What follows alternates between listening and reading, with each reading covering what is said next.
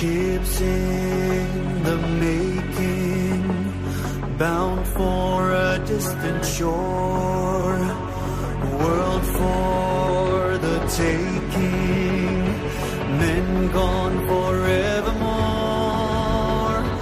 boarding and setting Sexto Continente. Dirigido por el obispo de San Sebastián, Monseñor José Ignacio Monilla.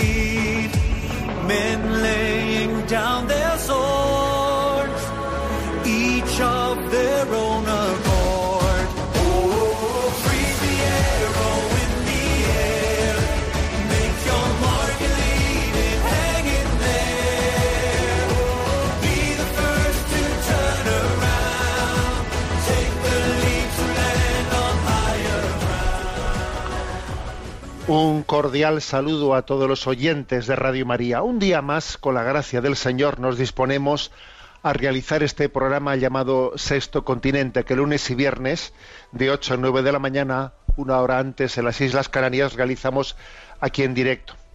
Sí, ya sé que diréis, bueno, pero últimamente ha habido así algún fallo, ¿eh? Bueno, pues sí, porque los últimos programas hemos estado pues peregrinando a la Tierra Santa, a la Tierra del Señor.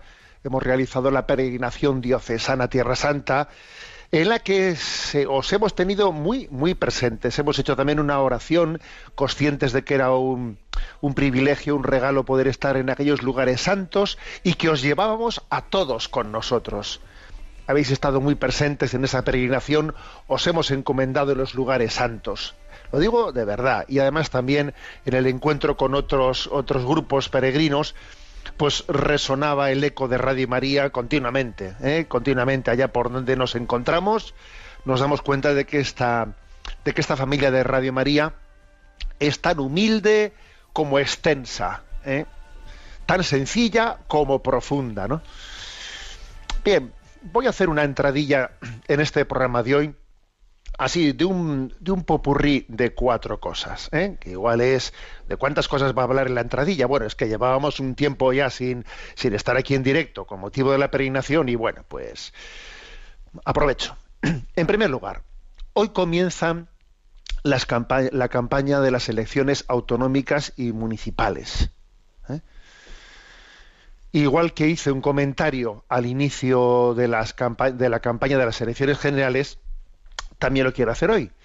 Y reitero, reitero algo que me parece que hay que afirmarlo desde el punto de vista de la doctrina social de la Iglesia. Me parece que es un despilfarro injustificable el que se hayan hecho dos campañas electorales una detrás de otra de esta manera. Me parece que es una decisión política incompatible con un sentido de, de la austeridad y con un sentido de, responsabilidad hacia los bienes públicos que han sido puestos a disposición de las autoridades por todos los, ciudadanos, con sus impuestos y en, ocasiones con grandes sacrificios. Hay muchos contribuyentes que con grandes sacrificios pagan sus impuestos. Y el hecho de que ahora se hagan así gratuitamente, innecesariamente, dos campañas electorales, una detrás de otra, cuando perfectamente se podía haber votado en urnas distintas, y cuando entendemos que somos maduros y para saber, ¿eh? para discernir, pues me parece que aquí debo de votar esto o aquí debo de votar lo otro, si es que hay que hacer una distinción, eh, gastar gratuitamente más de 130 millones de euros, que se dice fácil, ¿eh? Más de 130 millones de euros podíamos habernos ahorrado en una convocatoria unificada de las elecciones. Y ahora, pues ese, ese despilfarro tremendo de dinero, 130 millones de euros, pues es que encima supone pues ala, pues prolongar un pues un, eh, pues un ambiente encrespado, prolongar pues una pues un, continuo desgaste, una hiperpolitización, un enfrentamiento eh, que obviamente no hace bien a la convivencia social. ¿Eh? Porque claro que es que es bueno hablar de política, pero es que en las campañas electorales, más que de política, de lo que se habla es de partidismos, vamos a ser claros. Y eso ni hace bien, y encima el, el despilfarro, eh, pues es, es difícilmente justificable. Bueno, en cualquier caso, comienza la campaña electoral y creo que hoy nos toca decir que vamos a encomendar a Dios esta intención. Para los cristianos es una. nos tomamos en serio la cosa pública, rezamos por, por, lo, por nuestros dirigentes, rezamos por ellos, al mismo tiempo que discernimos en conciencia el ejercicio del derecho al voto.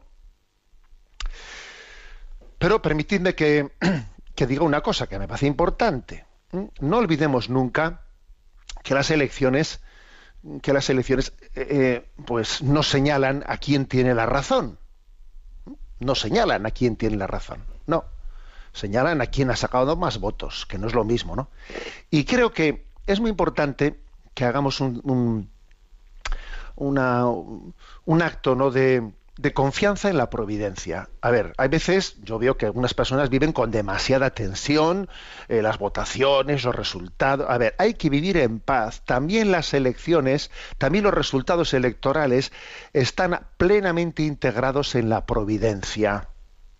En la providencia. Alguien me decía con un poco de, pues yo decía que con una, una, expresión de esas así muy de aguijón, ¿no? Pero me parecía una expresión muy interesante, ¿no? Hablando de cómo la providencia juega siempre, ¿no? Siempre en todas las circunstancias. Alguien me decía, mira, Dios siempre gana las elecciones. O dicho de otra manera, Dios nunca pierde las elecciones. ¿Por qué? Pues porque hay una providencia. Y esto no quiere decir que no haya que discernir. Sí, sí, claro que hay que discernir. Y nosotros poner eh, pues ese discernimiento de, bueno, pues quién es prudencial que vote en esta ocasión o en la otra. Pero no olvidemos que en toda circunstancia, incluso en la hipótesis de que ganen unas elecciones pues el partido más hostil a la, a la libertad religiosa y más anticlerical, etcétera, etcétera, también ahí hay una providencia. Entonces, en ese sentido, podemos decir que Dios siempre gana las elecciones, porque, mm, porque Dios es capaz de ir madurando la historia, purificar la historia en toda circunstancia, sirviéndose de lo que, de, cualquier cosa. ¿eh? Con lo cual, a ver, mucha paz, obrar en conciencia, obrar en conciencia, orar, ¿eh? pues por, por, quienes vayan a ser elegidos, por, por el ejercicio prudente de, del discernimiento, pero confiar y vivir en paz y, confiar en la providencia. ¿eh? Ese es el primer mensaje que me parece importante. Segundo mensaje que quisiera enviar, así de a modo de entradilla en el día de hoy, que me parece eh, pues, pues, muy determinante, ¿no? Eh, recordáis esos atentados terribles que hubo el domingo de Pascua en Sri Lanka, ¿no?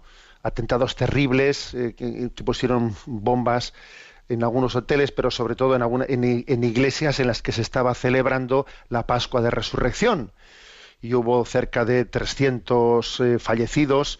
En alguna, en alguna de las iglesias, por cierto, se estaban celebrando primeras comuniones y, los, y cinco de los niños que hacían las primeras comuniones fallecieron también.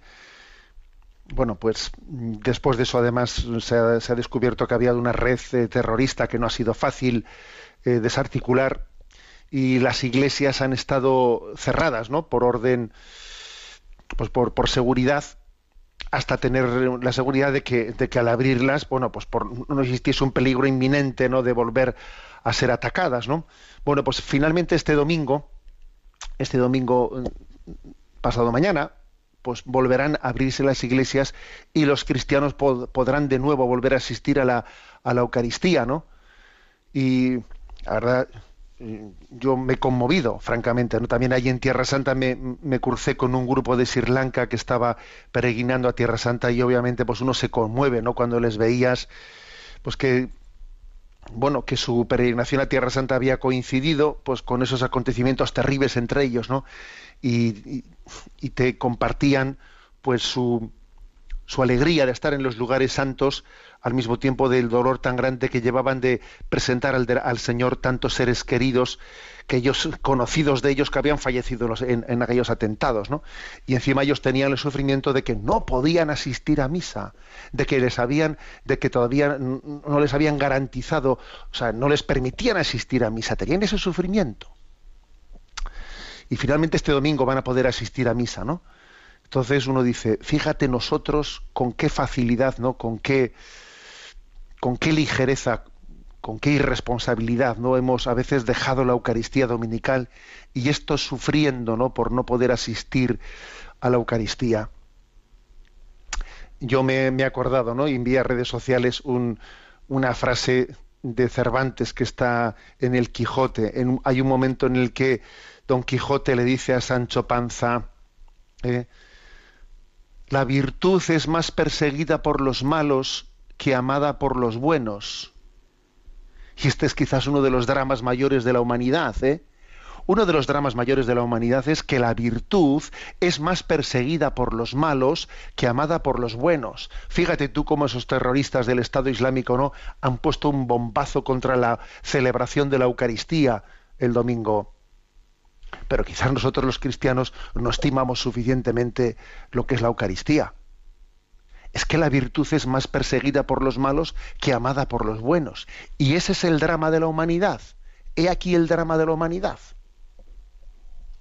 Bueno, eh, vamos a unirnos ¿no? a los cristianos que retornan a, la Eucaristía Dominical este domingo y amar la Eucaristía. Cuando vayamos a la Eucaristía este domingo, acordémonos de los cristianos de Sri Lanka que han estado sufriendo desde el domingo de Pascua porque no podían acudir a la Eucaristía y yo igual voy y no y no disfruto y no soy consciente del don del regalo que tengo, ¿no? Bueno, tercera cuestión que quiero comentar en esta entradilla del programa. Bueno, hoy es 10 de junio, 10 de mayo, perdón, 10 de mayo. Mm, es la memoria de San Juan de Ávila, patrono del clero del clero en España.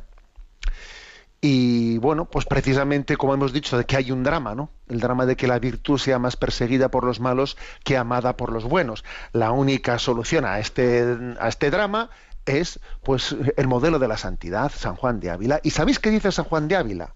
San Juan de Ávila tiene una, una expresión que es maravillosa, que dice él, en la olla hirviendo no paran las moscas. Mira, y, en esa olla hirviendo se refiere al corazón que está lleno del, fuego del amor de Dios, al corazón que no está eh, tocado de bueno pues de mediocridad, ¿no? sino al que, al que está al que al corazón que está viviendo en presencia de Dios y que, y que está enamorado. En el corazón enamorado, en la olla hirviendo, no paran las moscas. La única manera de vivir este momento y de, de crecer y avanzar eh, frente a tantas tentaciones, de acedia, de, eh, pues de mediocridad, la única manera de abrirnos paso en medio de tantas, ¿no? de tantas contrariedades y de tantas tentaciones es estar siempre, ¿no? recibiendo la llamada al amor primero, a redescubrir el amor primero, la llamada al continuo a la continua conversión. Un cristiano es alguien que está en permanente estado de conversión. En la olla hirviendo no paran las moscas. ¿Eh? Y, si, si, tenemos demasiadas moscas alrededor de nosotros, ¿no? Si nos vemos demasiado vulnerables, a ver, mm, tu corazón no está, no está enamorado, la olla no está hirviendo y por eso paran ahí las moscas. Con lo cual, lo que le pedimos, ¿no? Los sacerdotes, y ahora me estoy refiriendo especialmente a los sacerdotes, pero obviamente esto es aplicable a todo el mundo.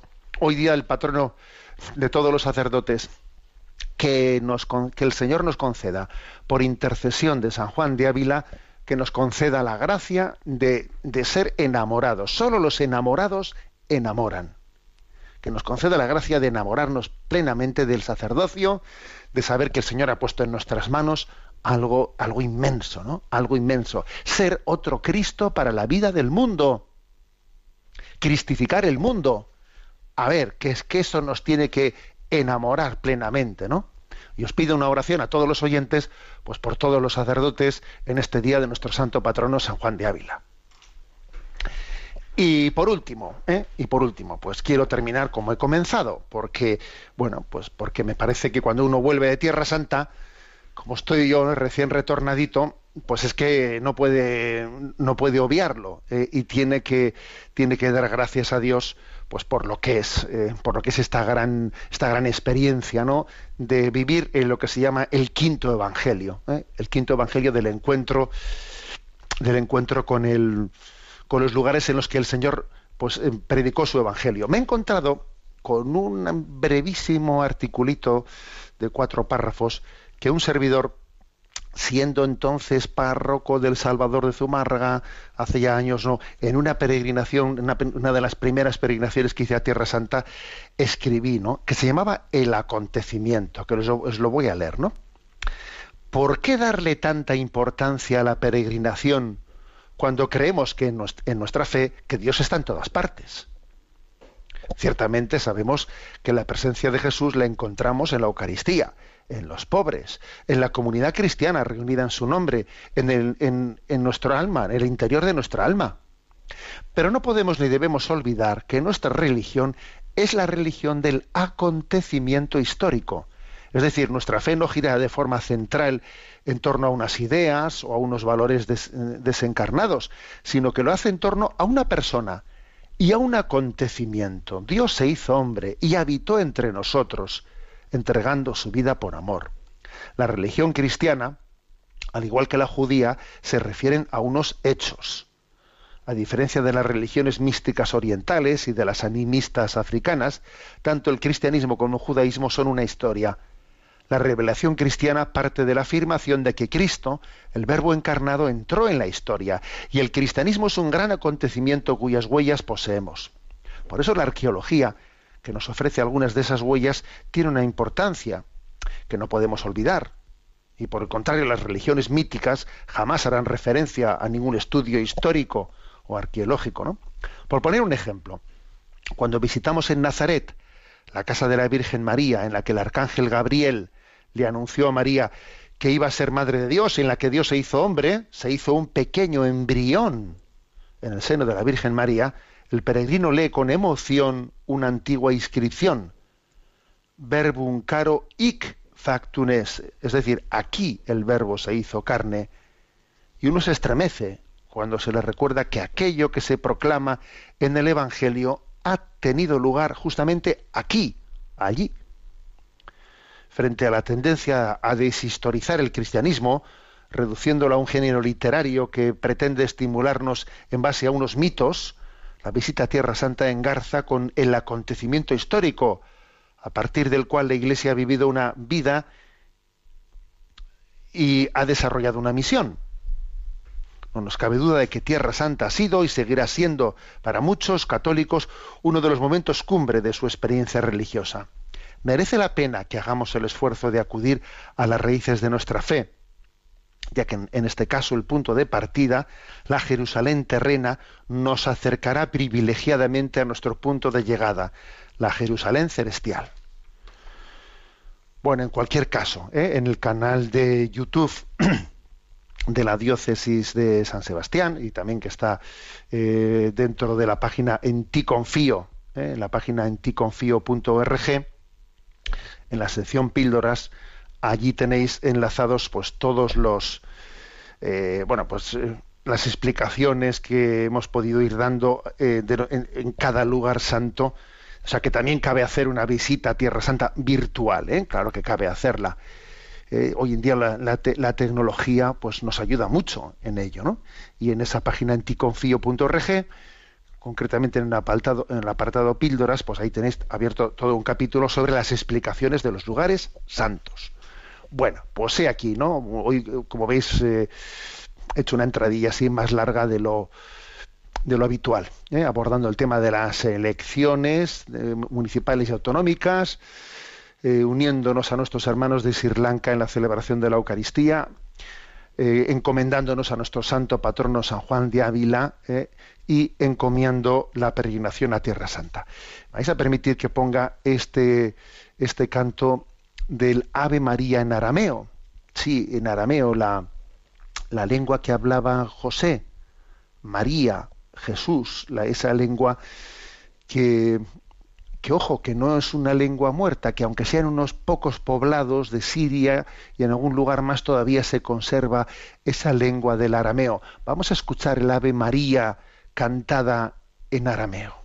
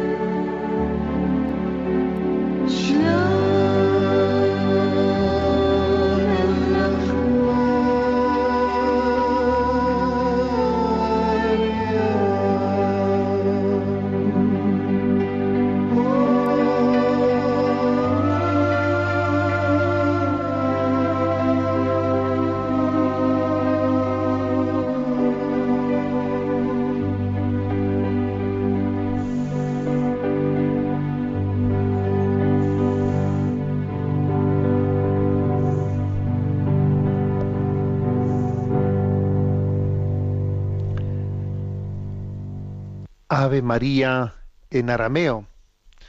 Eh, hemos escuchado pues en ese idioma en el que el arcángel anunció a María. Eh, por cierto, estamos en el mes de mayo y este es un mes clave para Radio María.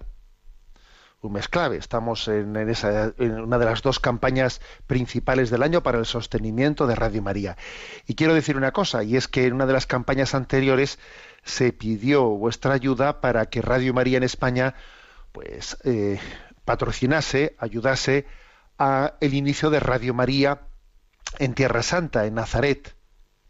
Y puedo daros testimonio de cómo, pues en, esa, en ese lugar, en Nazaret, gracias a vuestra ayuda, eh, en este momento comienza la emisión, comienza la emisión en, por parte de los melquitas, que es el rito católico, el rito católico oriental, que junto con el rito latino también se celebra en, en Nazaret, ¿no? Es decir, que cómo son las cosas, gracias a esta Radio María en España, en aquel lugar en el que los cristianos, por desgracia, han tenido que marchar, huir, por la situación complicada que tienen, pueden, pueden ¿eh? en este momento escuchar Radio María en Nazaret, en Galilea, gracias a vuestra ayuda.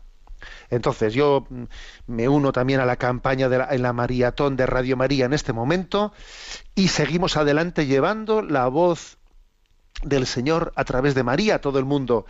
Y si en aquel tiempo se os pidió vuestra ayuda para la Tierra Santa, en este momento, por ejemplo, pues es en Nigeria donde esperamos que llegue la ayuda de Radio María. ¿eh? Y sé que hay un proyecto para poner en marcha ¿no? en aquel lugar en el que está tan afectado también por la, por la presión islamista, por el fundamentalismo islámico, y que allí podamos llevar Radio María me parece importantísimo.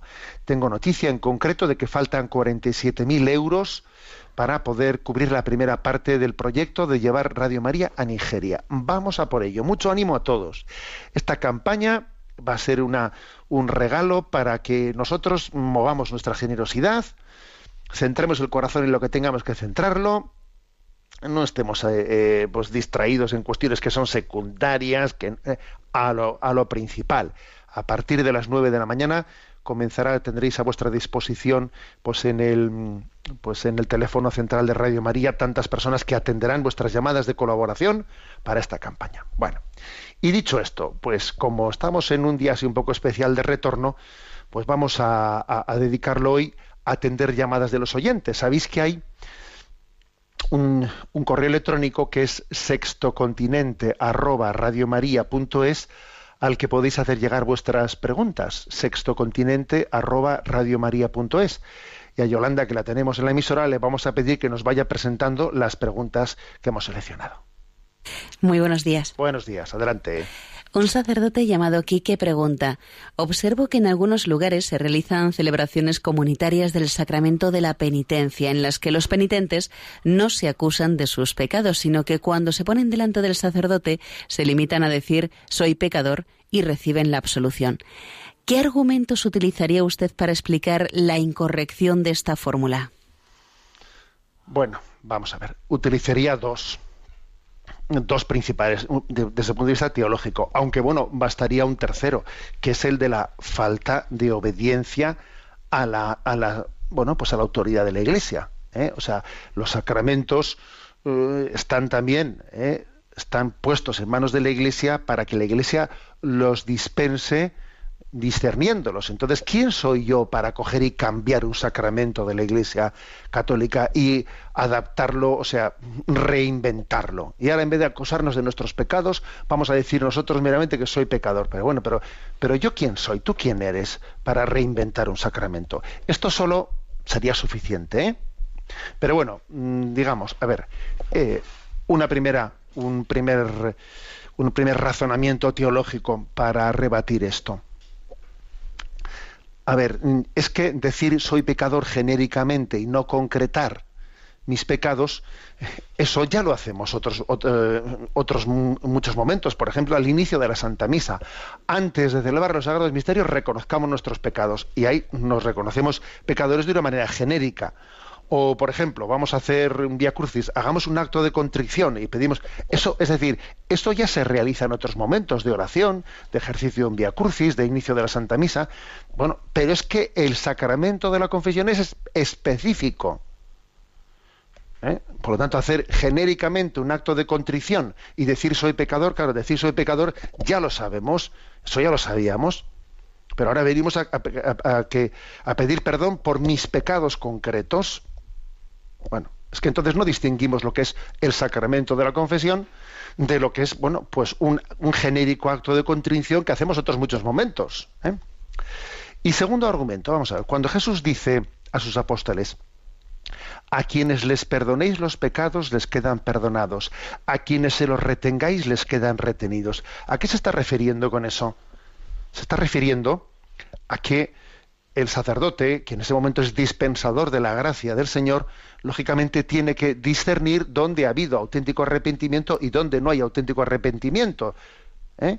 Y si existe un verdadero arrepentimiento, un suficiente arrepentimiento, le da la absolución y si no lo existe, y si no existe ese verdadero arrepentimiento, bueno, pues le, insta, le anima, etcétera, y no le da la absolución y la deja pendiente de que esa persona complete su camino de. Pero claro, para poder tener ese discernimiento, el sacerdote, al sacerdote se le tiene que escuchar esos pecados, porque para poder discernir cuándo tengo que dar la absolución y cuándo no, obviamente el sacerdote tiene que en ese momento hacerse, eh, hacer ese discernimiento, ese, ese, el sacerdote no solo es, fijaros bien, eh, en el sacramento de la confesión, no solo es imagen del médico, eh, también es imagen del juez, pero además hay una cosa, es que el médico mismo, el médico, cuando, cuando un enfermo se acerca, le, le manifiesta sus síntomas.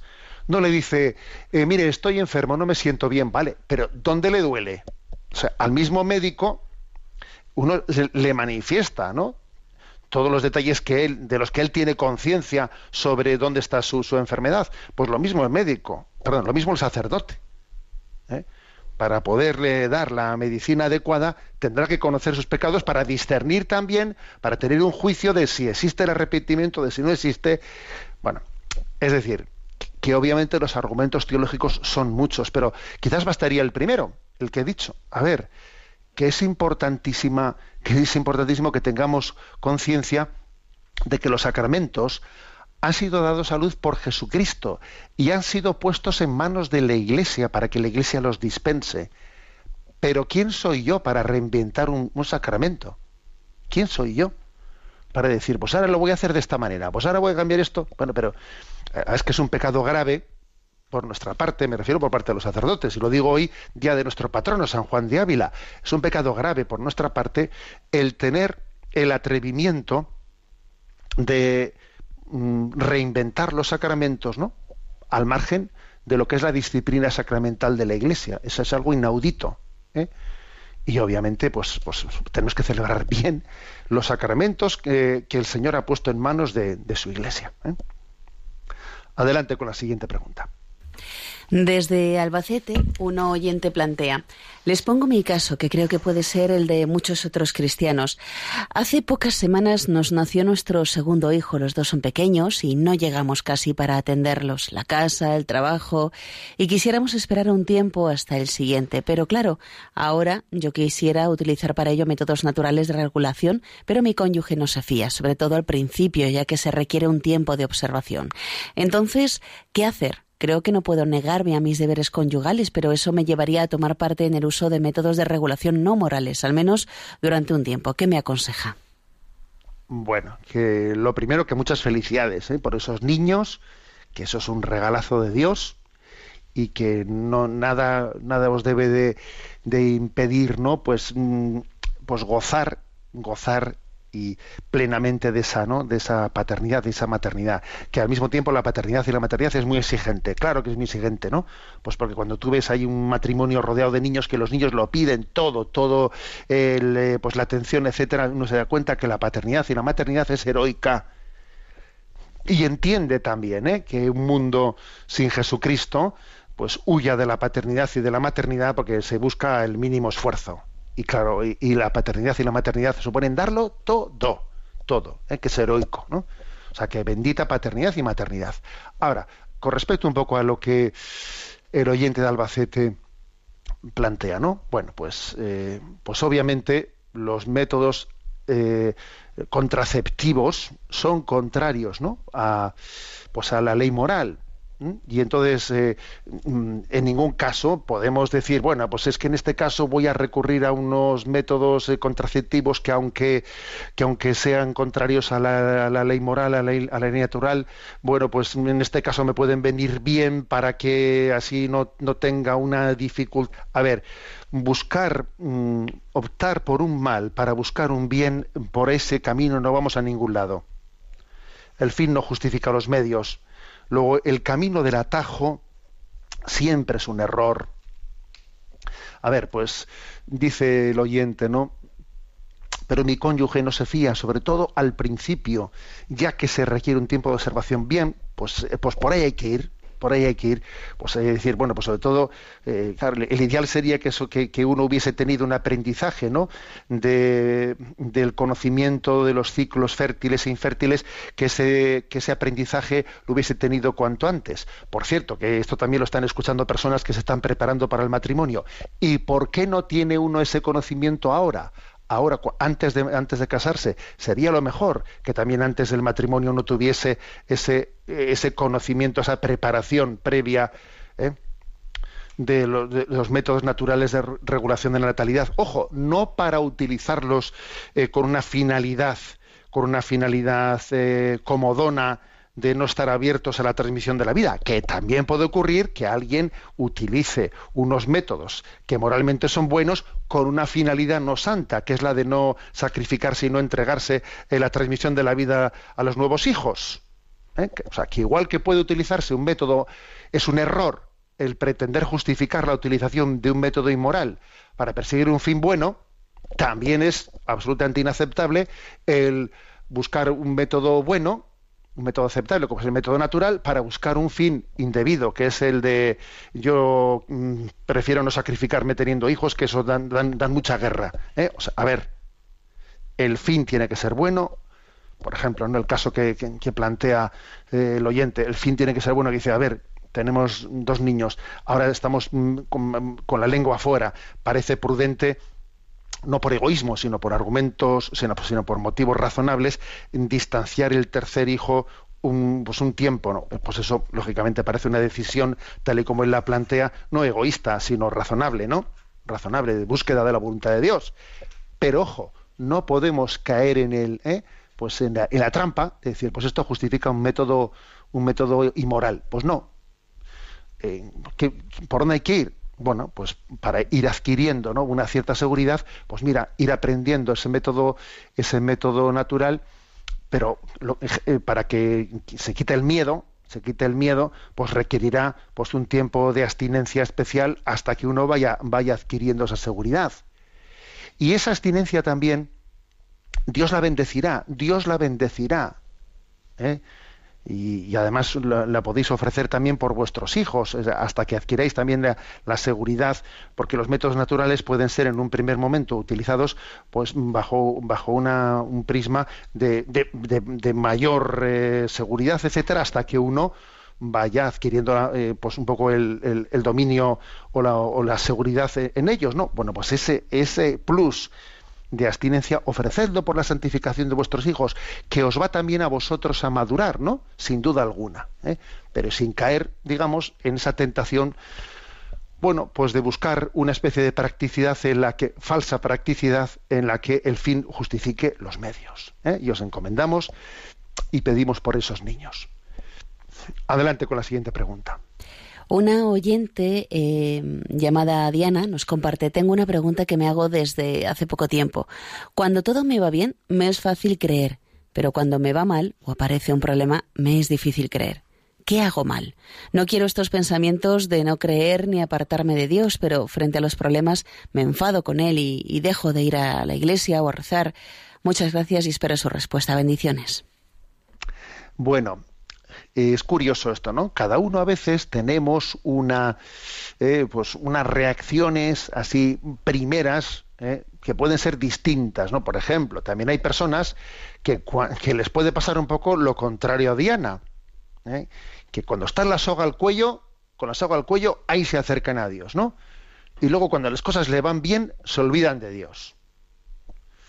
Diana dice lo contrario, cuando las cosas le van bien, se acerca a Dios pero cuando las cosas le van mal tiende a alejarse de Dios y a reprocharle todo, etcétera, etcétera. Curioso, ¿no? Porque, porque son reacciones contrapuestas eh, ante, ante ese irnos bien e irnos mal. A ver, ¿qué, ¿qué le diría yo a Diana? O también al que está en la situación contraria. A ver, que Dios es Dios y lo primero que tenemos que decir es que Dios trasciende nuestra situación subjetiva.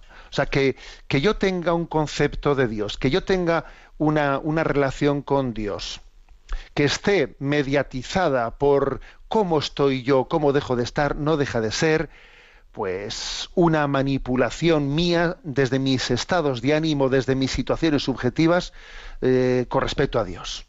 A ver, Dios es Dios, esté yo de subida, estoy de bajada. Dios es Dios, esté en un momento fácil en mi trabajo, esté en un momento difícil. O sea, tengo que tener mucho cuidado de yo, mm, de afirmar o negar a Dios, acercarme o alejarme de Él, ¿no? Dependiendo de mis circunstancias y estados interiores. Eso es una especie de manipulación del hecho religioso. ¿Eh? No, a ver, es que es es, que es obvio que hay que tener cuidado con ello, ¿no? Dios está siempre ahí y por eso es importante que tengamos una, una vida espiritual que sea perseverante, que sea constante, en la que nos demos cuenta de que, bueno, por lógico, lo lógico es que en una vida cristiana haya, la vida es corta, pero es lo suficientemente larga como para que haya momentos de todo tipo. ¿eh? Va a haber momentos de, de tabor, de, Señor, qué bien se está aquí, hagamos tres chozas, ¿no? Habrá momentos en los que de Gesemaní, de sudar sangre, si es posible que pase de mí este cáliz, pero que no se haga mi voluntad sino la tuya. Habrá momentos de, bueno, de, de, vida rutinaria, de, a ver, habrá, habrá todo tipo de momentos, ¿no? Pero es muy importante saber que Dios está siempre ahí, por encima de mis circunstancias, por encima de mis estados de ánimo. Dios está ahí. Yo no puedo hacer depender, ¿no? La, ni la existencia de Dios, ni su amor, ni su, ni, su providencia de, de, cómo estoy yo, ¿eh? Porque es que es, es como, como pretender, ¿no? Pues juzgar el firmamento, tú imagínate tú, ¿no? Tú estás juzgando el firmamento, las estrellas, las galaxias, por la nube que te cubre encima. Oye, esa nube que me cubre encima, esa nube que está un poco tapándome a mí el firmamento, esa nube es circunstancial y esa nube ni afirma, ni niega, ni nada por el estilo, que encima de ella está el firmamento, están las galaxias, está el cielo, ¿no? Entonces, que yo, por mis circunstancias o mis estados de ánimo, esté condicionándome a que estoy, estoy de subidón, me acerco a Dios, estoy de subidón, entonces me, olvido de Dios hasta... A ver, un momento, la nube que tengo encima no puede condicionarme mi, mi visión, mi creencia y mi relación con el firmamento y con las galaxias, que es Dios, imagen de Dios, si me permitís utilizar. Luego tenemos que relativizar mis estados de ánimo tengo que relativizar mis circunstancias y saber que lo único que es definitivo es Dios. Todo más es, dentro de un tiempo me voy a reír yo de este momento que estoy viviendo ahora, hombre, me voy a reír de ello. ¿eh? Y, esto es muy importante, solo Dios es Dios. ¿eh? Entonces no endiosemos mis circunstancias transitorias y pasajeras. Esto es importante. Y mi vida espiritual tiene que ser constante y perseverante. Adelante con la siguiente pregunta.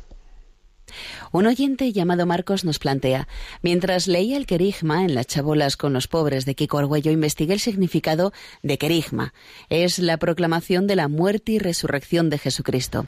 El Shema es una oración de la piedad judía compuesta antes de Cristo. Por las palabras que le he escuchado, usted parece pensar que son sinónimos. A ver, mm, bueno, la palabra querigma, la palabra querigma es una palabra que obviamente puede ser también interpretada o utilizada en un sentido más estricto, más amplio. ¿no? La palabra querigma es el anuncio que hizo la Iglesia de Jesucristo después de su muerte y resurrección y ascensión a los cielos. Por ejemplo, el querigma es lo que, pues lo que en Hechos de los Apóstoles se proclama. El querigma es lo que eh, pues San Pablo San Pablo proclama eh, en sus cartas, que es la salvación en Jesucristo. Jesús es el Salvador, ¿no? Y con su muerte y resurrección ha salvado al mundo. Pero digamos que el querigma, en su, en su sentido, digamos, más, más amplio, no se reduce únicamente a decir eh, Jesús ha muerto y resucitado por nosotros, sino todo aquello que forma parte de ese mensaje de salvación. Por ejemplo, Dios te ama, Dios te quiere, ¿no? Eso forma parte del querigma, ¿eh? del querigma con el que eh, la Iglesia anuncia al mundo la buena nueva. También el querigma, digamos, en su sentido, ¿no? Más amplio, quiere decir el anuncio de la buena nueva que Cristo ha venido a traer al mundo. Bien, en ese sentido, en ese sentido, el Shema, escucha a Israel, el Señor tu Dios es solamente uno, amarás al Señor con todo tu corazón, Dios te quiere, Dios te ama y, el principal sentido de tu vida es responder al amor de Dios, forma parte, obviamente, de ese querigma, no solo forma parte, sino que es base, ¿no? Base de, ese querigma. Luego digamos que no se trata mm, de oponer una cosa a la otra, ¿no? Porque digamos, repito, querigma es el anuncio ¿eh? del Evangelio que hace la Iglesia después ¿eh? que Jesús llama, ascendió a los cielos y entonces ahora la Iglesia anuncia al mundo una gran noticia, que Dios es bueno, que Dios te quiere, ¿eh?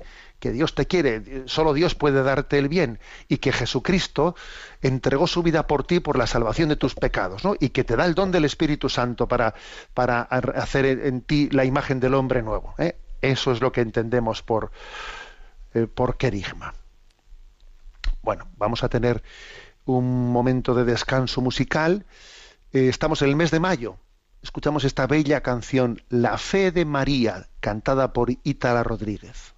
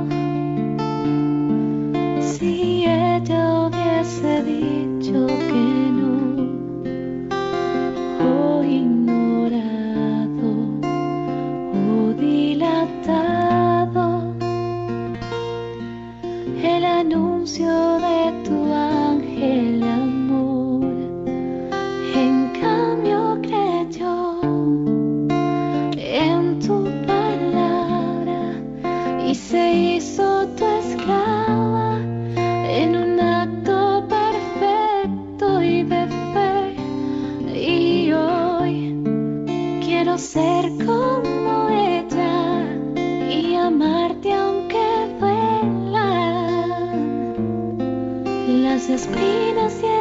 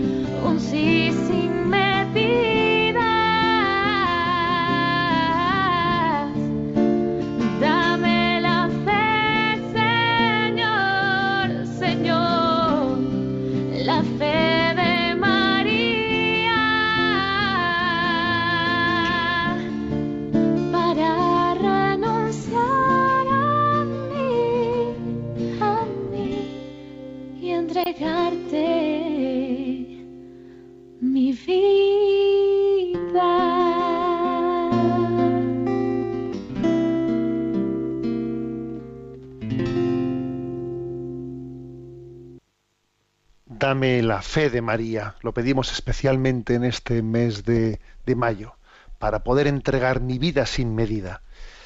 Nuestro rincón del DOCAT, el punto 127. ¿Es parte del matrimonio el deseo de tener hijos? Responde, sí. Al igual que el matrimonio se ordena a la familia, también la familia se ordena al matrimonio. Ambos están llamados el uno al otro. Dicho más sencillamente, no hay familia sin matrimonio, ni matrimonio sin familia. El matrimonio remite a la familia, lo que significa que está ordenado la procreación y educación de los hijos y a una vida con ellos. Las parejas que desean contraer matrimonio deben abrirse desde el comienzo de su matrimonio a tener hijos. ¿Estáis dispuestos a recibir de Dios responsable y amorosamente los hijos y a educarlos según la ley de Cristo y de su Iglesia? A esta pregunta formulada por el sacerdote durante la boda, ambos cónyuges deben contestar afirmativamente, ya que sólo entonces podrán contraer matrimonio. Bueno, dos afirmaciones principales, ¿no? Las de este punto 127 del DOCAT. La primera, que matrimonio y familia eh, se, están en íntima conexión. Hay una expresión aquí que es, pues eso, más claro no se puede hablar. Dice, dicho sencillamente, no hay familia sin matrimonio, ni matrimonio sin familia. Y decir esto hoy en día, pues ya sé que es contracultural, porque hoy se habla de, bueno, distintos modelos de familias. Y cuando se dice eso, pues se pretende, pues eso, ¿no? Cualquier agrupación en la que están viviendo dos o lo que sea, eh, dos, tres, lo que, cualquier tipo, ya, no, a ver, es el matrimonio, es el matrimonio, ¿no? La, la columna vertebral de la familia. Entonces, por tanto, hablar de familia sin matrimonio, pues es una deformación del concepto. Y, esto creo que hay que subrayarlo. ¿eh? Con, recuerdo haberle escuchado ¿no? Al obispo de, Córdoba, don Demetrio, una expresión que me, de esas gráficas, ¿eh? que, que, me pareció muy, muy visual, ¿no? que decía, a ver, la familia, la familia no es un molusco, es un vertebrado. Bueno, me hizo gracia esa expresión. La familia no es un molusco, es un vertebrado. Hoy en día hablamos de la familia como si fuese pues un molusco, ¿no? O sea, una cosa deforme que yo la puedo adaptar a situaciones absolutamente que no tienen nada que ver una con la otra. Que no. La familia es un vertebrado. Está vertebrada. Y está vertebrada teniendo en un eje en el matrimonio que ya sabemos que luego pues, pues existen situaciones mm, diferentes y dispares, bien, de acuerdo, pero no equiparemos todo, ¿eh? no equiparemos todo. El hecho de, de, a ver, distinguir, diferenciar, no es discriminar. Hoy en día llamamos discriminación, discriminación a cualquier, a cualquier diferenciación que hacemos. No, y las cosas hay que diferenciarlas, lo cual no es discriminarlas, es sencillamente distinguir lo que es diferente. ¿eh? Esta es la primera afirmación, ¿no? Y la segunda, la de que entendamos que para que el matrimonio sea verdadero, sea real, sea auténtico, no solo hace falta, ¿no? Pues una formalidad eh, sacramental, no, no. Es motivo de validez o invalidez de un matrimonio el que ese matrimonio, cuando se realiza, esté abierto a la transmisión de la vida. Esa pregunta, ¿estáis dispuestos a recibir de Dios responsable y amorosamente los hijos y a educarlos según la ley de Cristo y su Iglesia? Cuando un matrimonio se, se une, cuando dos personas se unen aparentemente en matrimonio, pero están cerradas a la transmisión de la vida, esa unión no, esa unión no ha sido matrimonial, ha sido un paripé es nula. La Iglesia la declara nula.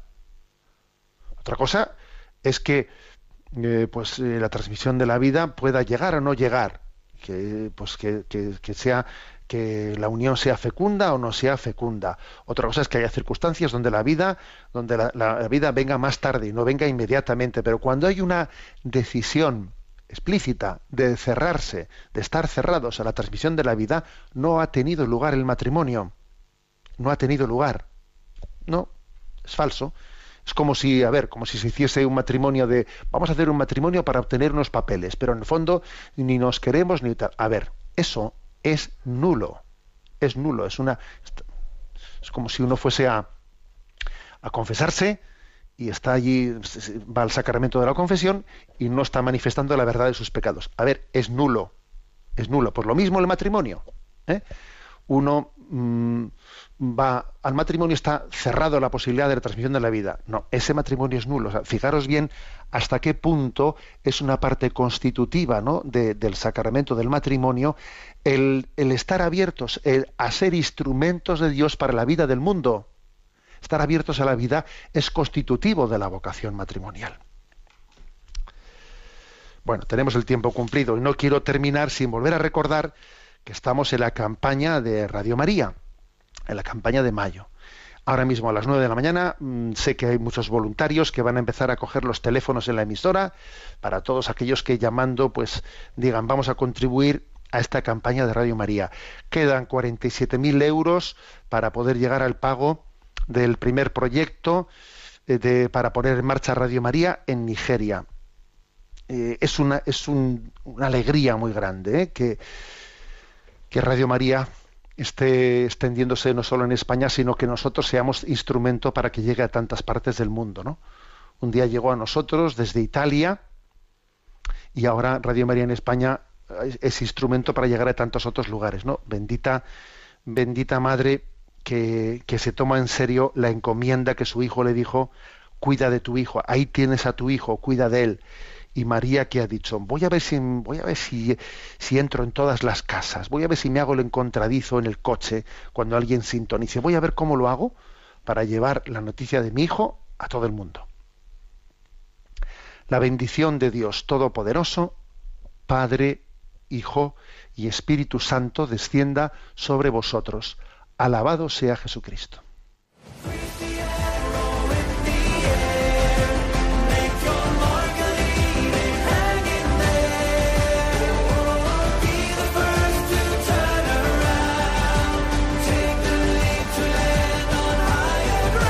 Y así finaliza en Radio María, Sexto Continente, un programa dirigido por el obispo de San Sebastián, Monseñor José Ignacio Monilla.